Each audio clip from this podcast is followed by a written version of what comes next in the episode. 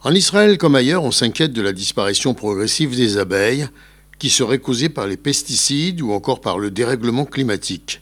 Entre autres, une situation qui pourrait menacer la production alimentaire, pensent les spécialistes. Le manque d'abeilles empêchant une pollinisation appropriée des plantes.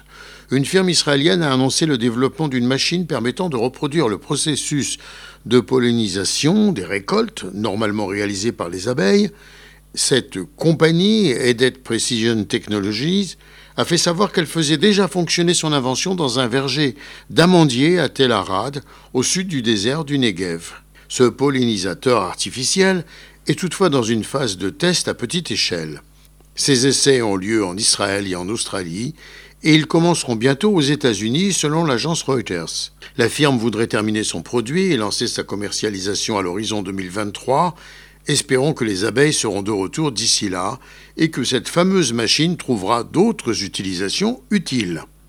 La perspective de vivre dans un monde mécanisé et artificiel ne mobilise pas notre enthousiasme, et peut-être faudrait-il en faire un peu plus pour rendre la planète plus séduisante pour les abeilles. Gérard Benamou, de Tel Aviv, pour RCJ.